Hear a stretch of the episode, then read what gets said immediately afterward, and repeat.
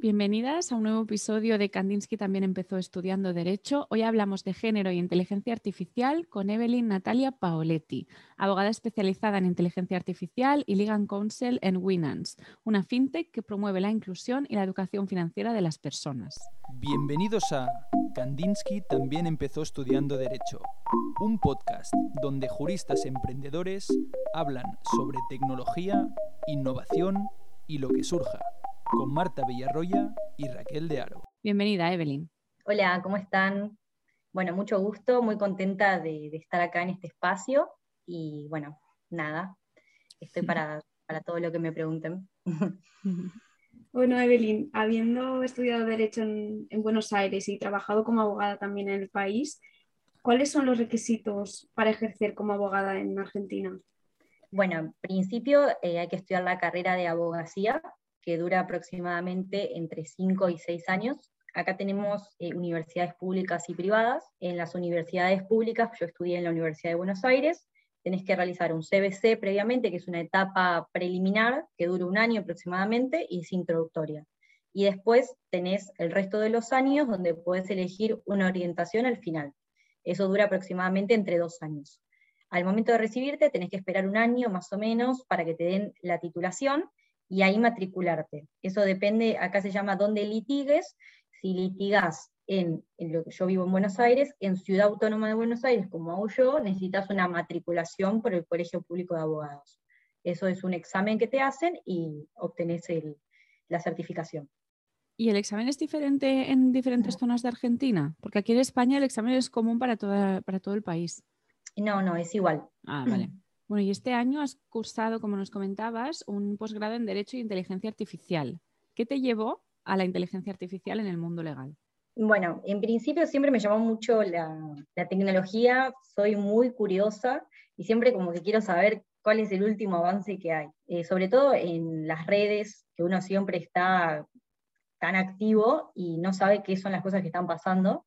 Me llamó mucho la atención inteligencia artificial y derecho. Dije, ¿qué relación puede tener esto o sea, este mundo virtual con, el derecho y la abogacía. Y bueno, cuando empecé a cursar, justo hoy es mi última clase en el posgrado, eh, me di cuenta que era un mundo nuevo que no estábamos conociendo, que está sucediendo hoy en día, y que es tanto el caudal de información y tanto lo que, más desde el lado de repensar cuáles son las leyes, cambiar el derecho desde un lado interdisciplinario y no técnicamente tan legal como se ve siempre. Entonces, eso es como tener esa, esa faceta de no simplemente ver el derecho como el tecnicismo que lo vemos y de cierta forma es aburrido en algún punto, sino verlo desde una manera creativa y de crear entre todos cuáles son las, leyes que, faltan, porque obviamente que desde el lado jurídico nos falta mucha protección, y, repensarlo como abogadas digitales, ¿no? De que nosotros somos el movimiento que después va a ser ruido para todo esto que nos está pasando y después dentro de la inteligencia artificial has todavía ido más allá y, bueno, has hablado en tu Instagram, que luego comentaremos eh, cómo creaste tu Instagram y demás, pero has hablado y te interesa mucho la relación entre la inteligencia artificial y el género. Nos pareció también a nosotras muy interesante, así que no sé si quieres contarnos un poco y, abrimos un debate al respecto.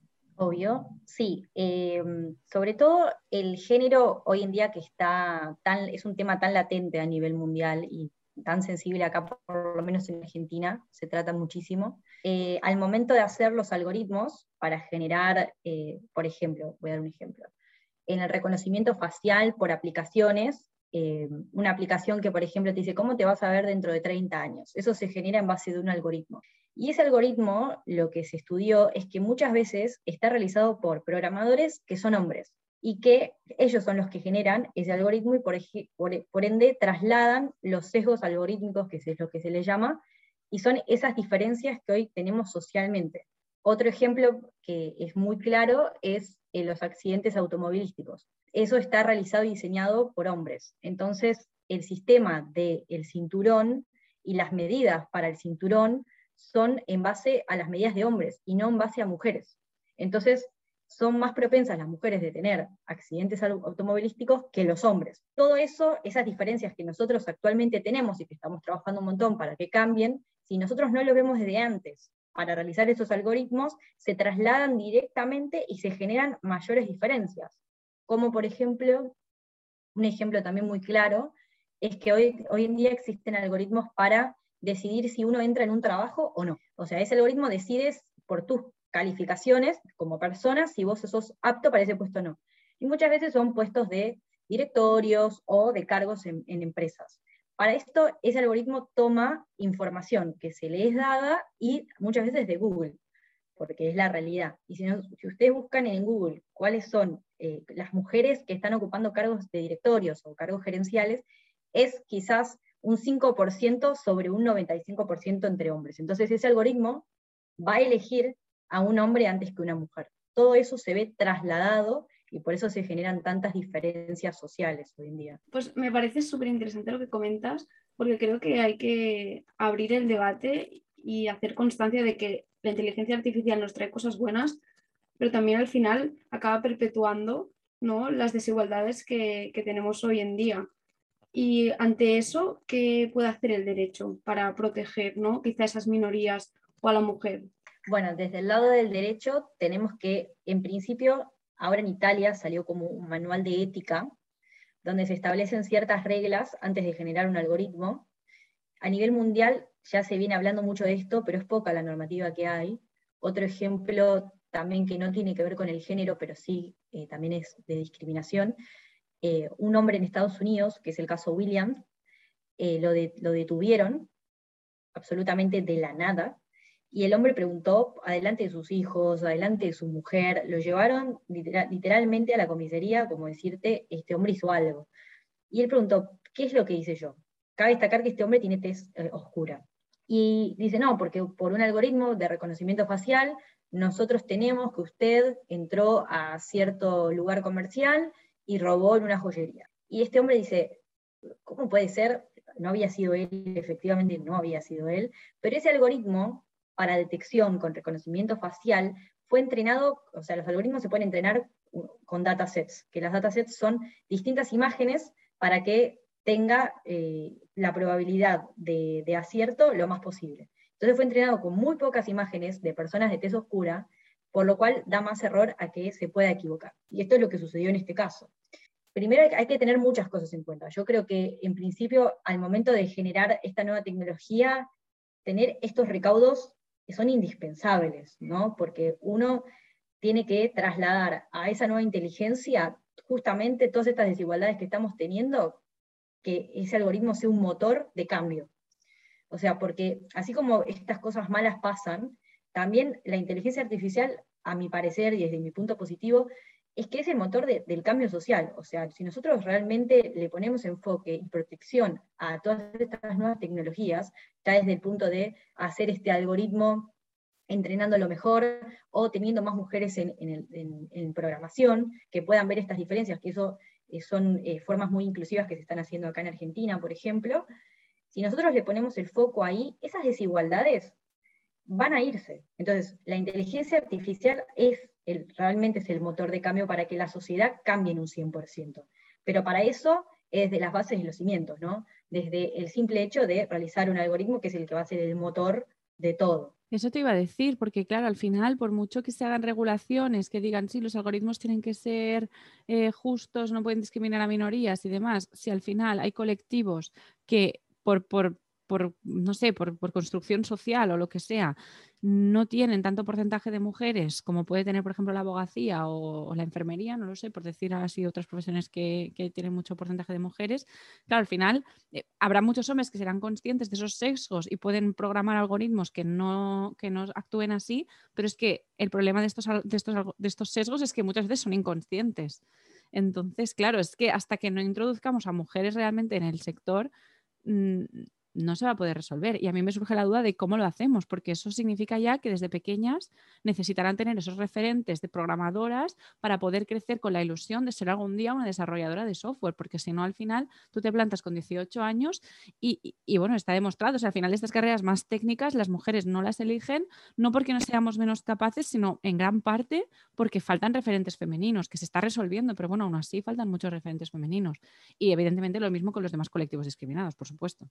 También supongo que es importante la labor divulgativa de qué es la inteligencia artificial y de las limitaciones que tiene, ¿no? Porque a una empresa si quiere contratar pues, otra empresa para que le lleve, yo qué sé, pues la parte de selección de personal, ¿no? Con un sistema de inteligencia artificial, tiene que tener en cuenta esas limitaciones y decirle, oye, me parece muy bien este servicio que me estás ofreciendo, pero ¿qué estáis haciendo vosotros para evitar esos sesgos? Y creo que también es importante, pues, saber mm, las debilidades de la inteligencia artificial porque a la hora de utilizarla sabes aquello ¿no? a, lo que, a lo que te puedes enfrentar o lo que puedes estar haciendo porque el servicio que estás subcontratando no, no está teniendo en cuenta ¿no? esa discriminación a la mujer implícita.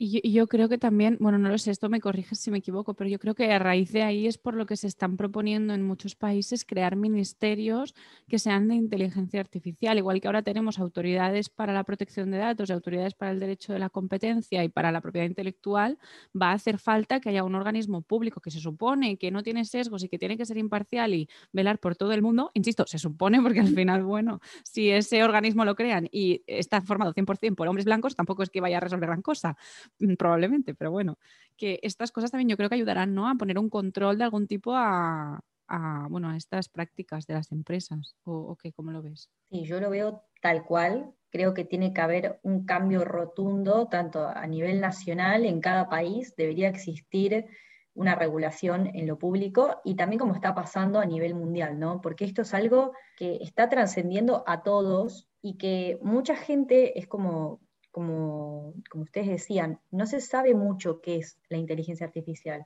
Yo he hablado con, muchos amigos que me dicen, Evelyn, ¿qué es eso? O sea, realmente no tienen idea qué es. Y es algo que realmente nos pasa a todos. Desde el momento que agarras el teléfono, ya estás inmerso en ese mundo. Y, muchas veces somos afectados. Por ejemplo, eh, pasa mucho en este país que aceptan eh, en un crédito bancario dependiendo de tu historial, ¿no? Entonces, eso también te saca oportunidades, o sea, yo por un algoritmo, un algoritmo está decidiendo si yo puedo comprarme una casa o no. Y si ese algoritmo no está bien hecho y tiene estas desigualdades que nosotros estamos hablando, esa persona tiene una oportunidad menos. Entonces, evidentemente, sí tiene que ser, eh, debe haber un ministerio o un organismo público que regule todo lo que es la inteligencia artificial. Eh, acá en Argentina siento que no estamos preparados porque falta mucho, la verdad es que falta mucha información y, creo que tiene que esto incluirse en la parte educativa desde chicos. Ya desde las escuelas debería existir una asignatura de inteligencia artificial, toda la parte digital y que a los chicos les hagan una idea de que sistemas tiene que ser igualitario entre hombres y mujeres, porque muchas mujeres que quieren iniciar estas carreras en sistemas no las inician por miedo a que son todos hombres. He escuchado amigas diciendo, no, pero es un ambiente donde hay solo hombres, mis oportunidades van a ser eh, menos porque hay más hombres en este mundo. Es real que hoy en día eligen más programadores hombres que mujeres. Entonces, el miedo y las limitaciones que tenemos como mujer también, ¿no? De decir, accedo a este campo, pero ¿qué oportunidades tengo? Hay muchas empresas que están haciendo eh, inclusión, hay muchísimas empresas, pero así como lo hacen inclusión, quizás tenemos 10 programadores hombres y hacen, uh, tengo esta parte de inclusión, una programadora mujer. Yo creo que tampoco funciona de esa manera. Eh, inclusión es igual, igualdad para mí. Tiene que ser eh, tanto hombres como mujeres de forma igual. No es que te estoy dando un favor para que vengas a trabajar a este lugar y que venga mujer para decir éticamente, ay, mira cómo es mi empresa, tengo una super imagen. No, eso para mí es justamente lo que no tiene que pasar. O sea, tiene que haber igualdad. Totalmente que esté normalizado, eh, que esté normalizado que nosotras ocupemos la mayor parte de los cargos directivos y programadores de una empresa y a nadie le sorprenda, porque hoy en día sigue siendo noticia cuando una empresa está 100% fundada por mujeres y las desarrolladoras son mujeres y, es más, y los inversores también son, son, inversoras.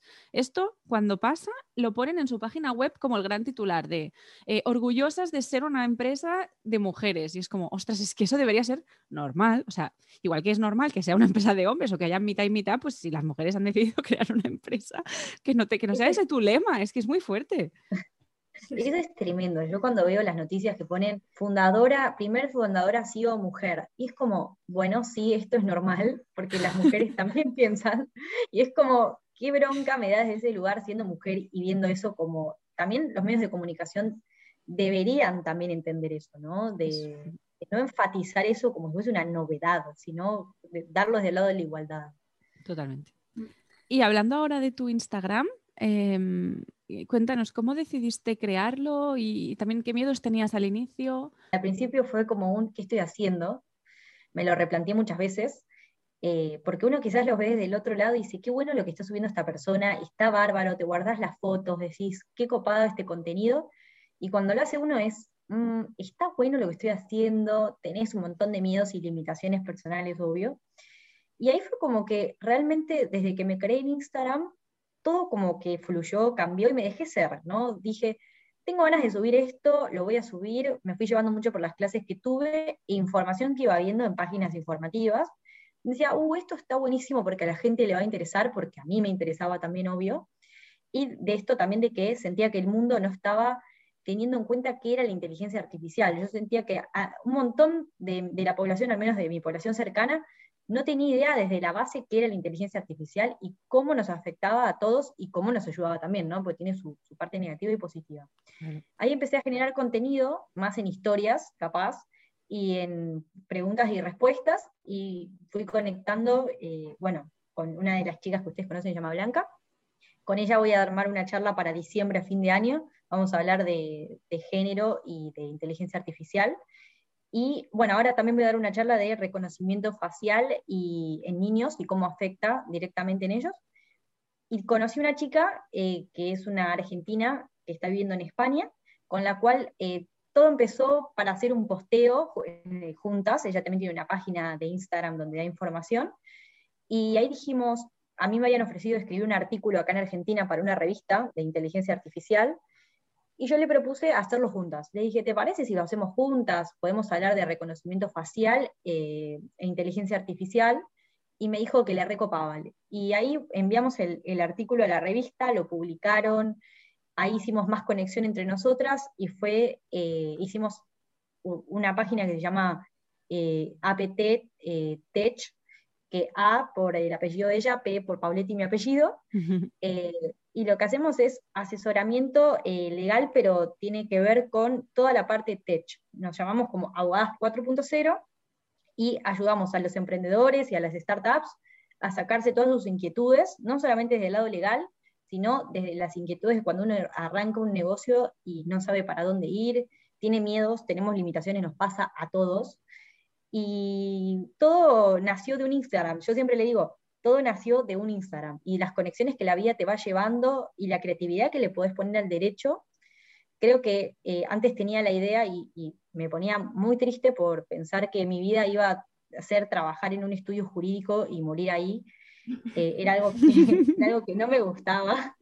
Yo decía, esto es ser abogada, realmente era un bajón, o sea, no, no me gustaba para nada. Mucha gente le gusta, pero no, yo soy muy creativa y me interesa saber mucho de todo y dije, bueno, este espacio eh, despertó mi parte creativa que, estaba ahí, pero estaba dormida, y, siento que, que, si tenés ganas de hacerlo, de, difundir información, que lo hagas, que no esperes, que no hay un momento oportuno para hacerlo, el momento es ahora, no, es que nosotros muchas veces decimos, bueno, a futuro lo hago, cuando, después, y siempre nos ponemos excusas para no hacer las cosas, hacelo al principio como todo, vas a ver pocos frutos, pero después se te va a desencadenar en un millón de oportunidades que vas a decir, ¿cómo llegué a este lugar? Gracias a que confié en mí misma y, me, dejé ser, me dejé fluir, que es mucho de lo que nos pasa a todos. Totalmente. Pues felicidades, todos son buenas noticias. Y destacaría una cosa importante y es también difundir tu conocimiento sin pensar que hay alguien que puede saber más de inteligencia artificial porque podemos caer en ese error de ¿no? nosotras desde esta vertiente más jurídica hablar de inteligencia artificial y tenemos el mismo derecho pues una persona ¿no? que haya estudiado ingeniería informática se haya especializado en inteligencia artificial, que podamos abordar el, mismo tema de diferente manera y también que al fin y al cabo eh, ¿no? nuestra audiencia será diferente y el registro o el vocabulario que utilicemos pues también, ¿no? Y, y al fin y al cabo hay que tener claro en qué estamos comunicando, a qué nos dirigimos y cómo nos queremos diferenciar. Y cada uno encontrar pues, nuestro nicho, ¿no? que hay muchas realidades y más en Instagram, ¿no? que a veces parece que hay mucha competencia de, ay, es que mira cuánta gente, pero al final también Instagram nos muestra lo que nosotros buscamos, ¿no? Y a veces también estamos en esa burbuja de decir, ostras, es que todo el mundo está haciendo lo mismo. Y realmente no, simplemente que Instagram pues, nos enseña esa pequeña burbuja dentro de Instagram que habla de lo mismo que hablamos nosotras.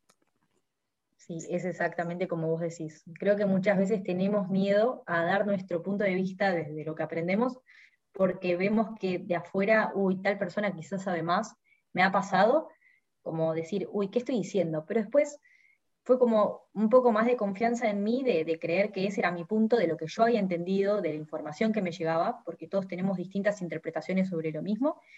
Y, y sí eh, recibí muchos comentarios lindos de personas, uy, qué buena esta información que das, gracias por esta información que yo no sabía. Creo que ese es el regalo, ¿no? De, de no esperar nada a cambio, simplemente que eso sirva para todos, porque es el fin de ayudarnos entre todos y, y salir un poco de ese cuadrado de creer que el derecho es simplemente trabajar en un estudio jurídico y no hacer más que eso, porque es mucho más que eso.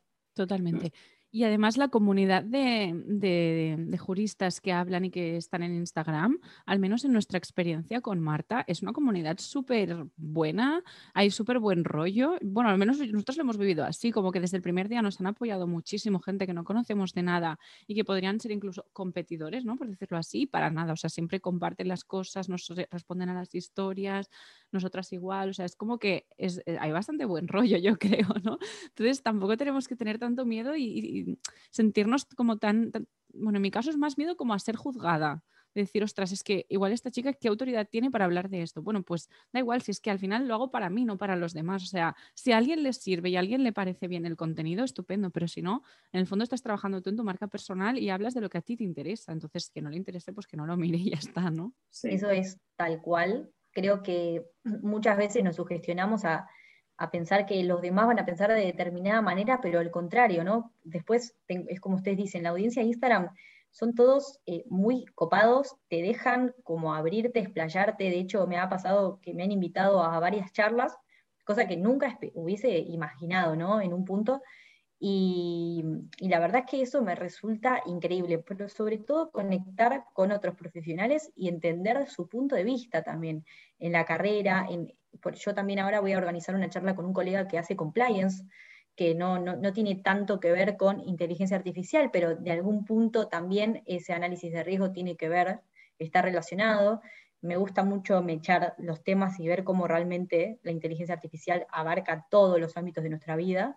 Y es un poco dar información, que el otro entienda qué es lo que realmente está pasando y que ya estamos en la revolución digital porque realmente estamos inmersos, y creo que eso también le da la oportunidad a todos de tener oportunidades en todo, ¿no? Como todos tener las mismas oportunidades, que muchas veces por miedo a decir, uy, este tema es re difícil, porque me han dicho mis amigos, ¿qué es eso?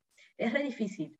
Y es como, no, che, léelo, fíjate, trabajalo, está buenísimo, es cuestión de que te animes. Yo soy muy de positiva, animate, no existen cosas imposibles, sino como que es lo que vos no te animes a hacer. Ese, ese es mi punto de vista.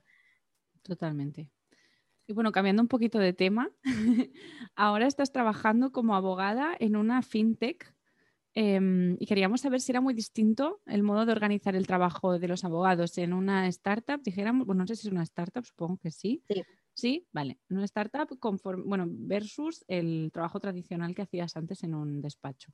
Sí, es mucha la diferencia no, yo antes en un estudio jurídico es como que no me podía focalizar en un solo tema porque venían muchas empresas y todas trabajaban un rol distinto.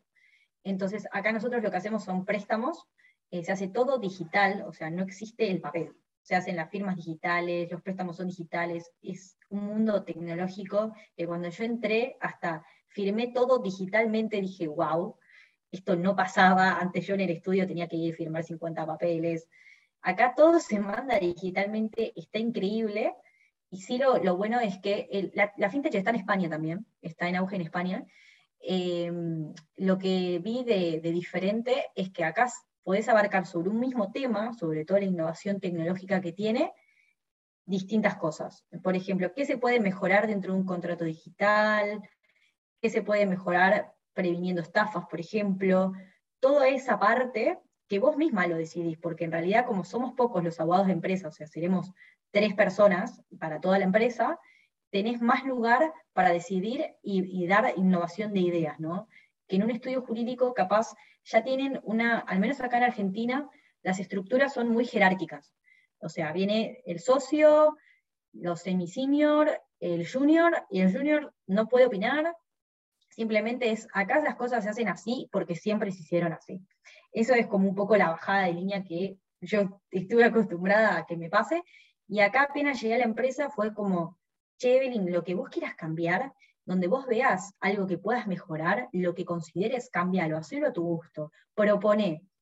Eso también nos, nos, permite a nosotros como ser más creativos y fluir dentro de eso, ¿no? Porque si no es como que ya desde el principio te limitan.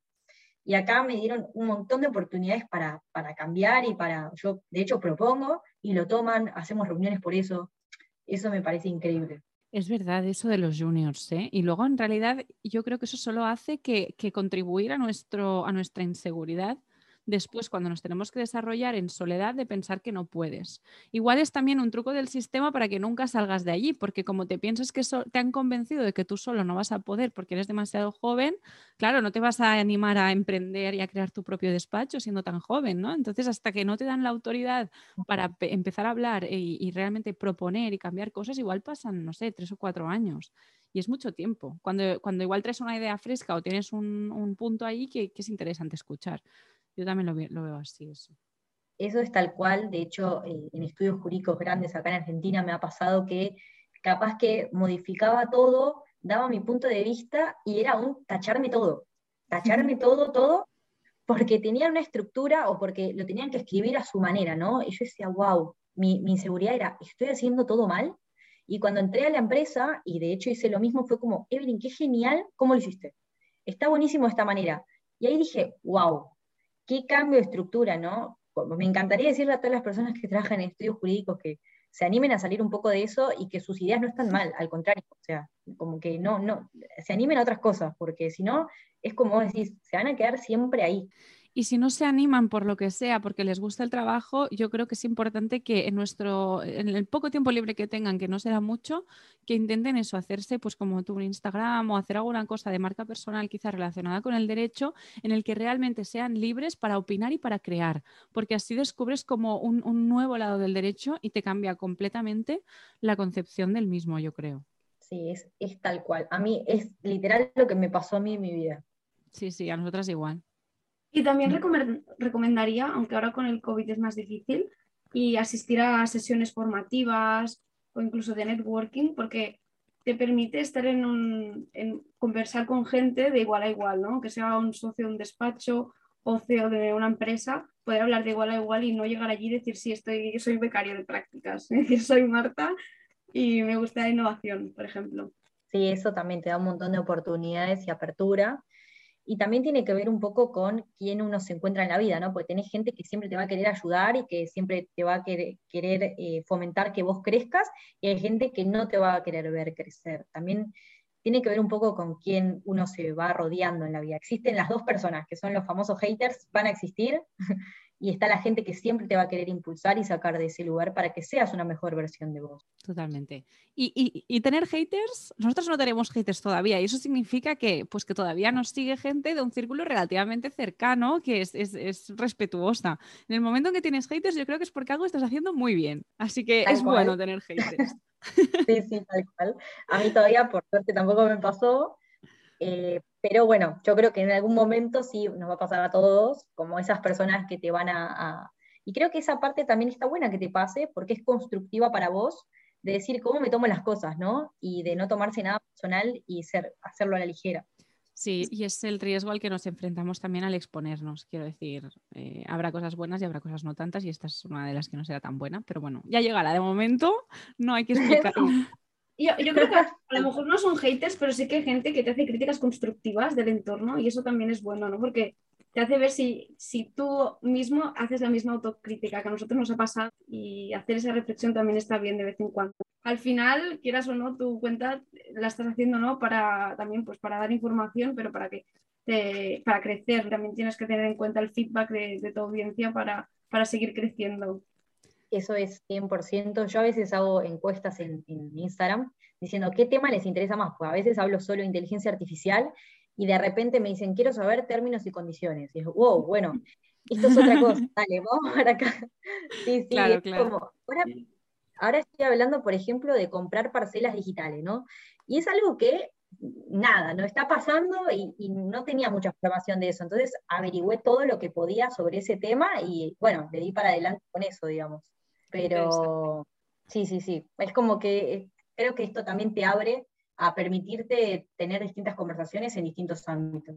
Bueno, vamos ya a nuestras dos últimas preguntas. Que la primera es, si tuvieras un minuto, ¿con quién hablarías? ¿Con Evelyn del pasado o con la del futuro? Creo que hablaría con Evelyn del pasado y le diría que eh, justamente se anime a, hacer todo lo que hizo, le, daría como un abrazo y le diría que, bueno, que las cosas van a cambiar y que tiene que confiar en ella misma. Igualmente hablaría con la Evelyn del futuro y le diría seguir por este camino, animate, eh, siempre uno aprende las experiencias, uno crece a medida que se va equivocando porque de eso se trata la vida, eh, pero eso, realmente eso es lo que diría. Qué interesante, sí, sí, total.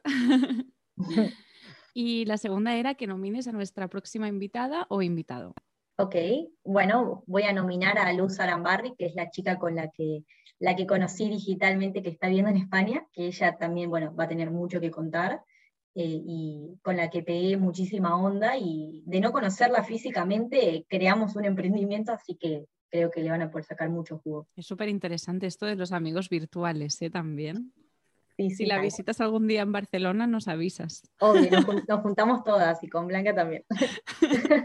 Pero será súper ¿no? Súper chulo conocer su historia y saber de qué manera se cruzaron vuestros dos caminos. Sí, es, yo creo que hay cosas que, que, en la vida, que eso ya es más mi filosofía, que tienen que pasar, porque yo este año iba a ir a estudiar a Barcelona, por cosas personales no fui y fue una amiga mía.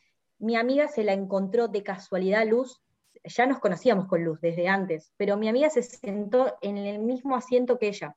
Cuando mi amiga la agregó al Instagram, me dijo, ¿de dónde conoces a Luz? Y le digo, uy, de las redes, y resulta que la conexión de las tres de, la nada, ¿no? Y dije, wow, yo me iba a ir con esta amiga. Así que la vida me la tenía que cruzar de cualquier manera. Sí, es fuertísimo. Sí, sí, Se me pone la piel de gallina. Sí, sí, sí, es que... Sí, sí, es tremendo. Qué bonita la historia, Jolín. Bueno, pues muchas gracias. Ha sido un placer tenerte aquí. Esperamos, no sé, tener noticias tuyas pronto de cómo te va evolucionando toda la vida emprendedora y si vienes a Barcelona, por supuesto. Obvio, y me encantaría a mí entrevistarlos a ustedes en la página, así que cuando quieran armamos alguna charla informativa para que Sí, obvio, sería ilusión. de honor. Es nuestra primera entrevista. Me encanta, podemos arreglar para, después arreglamos, pero el tema que les guste y estoy de segura que, que al público le va a encantar. Pues muchas gracias. Y a ti, que nos escuchas, recuerda, Evelyn también empezó estudiando Derecho.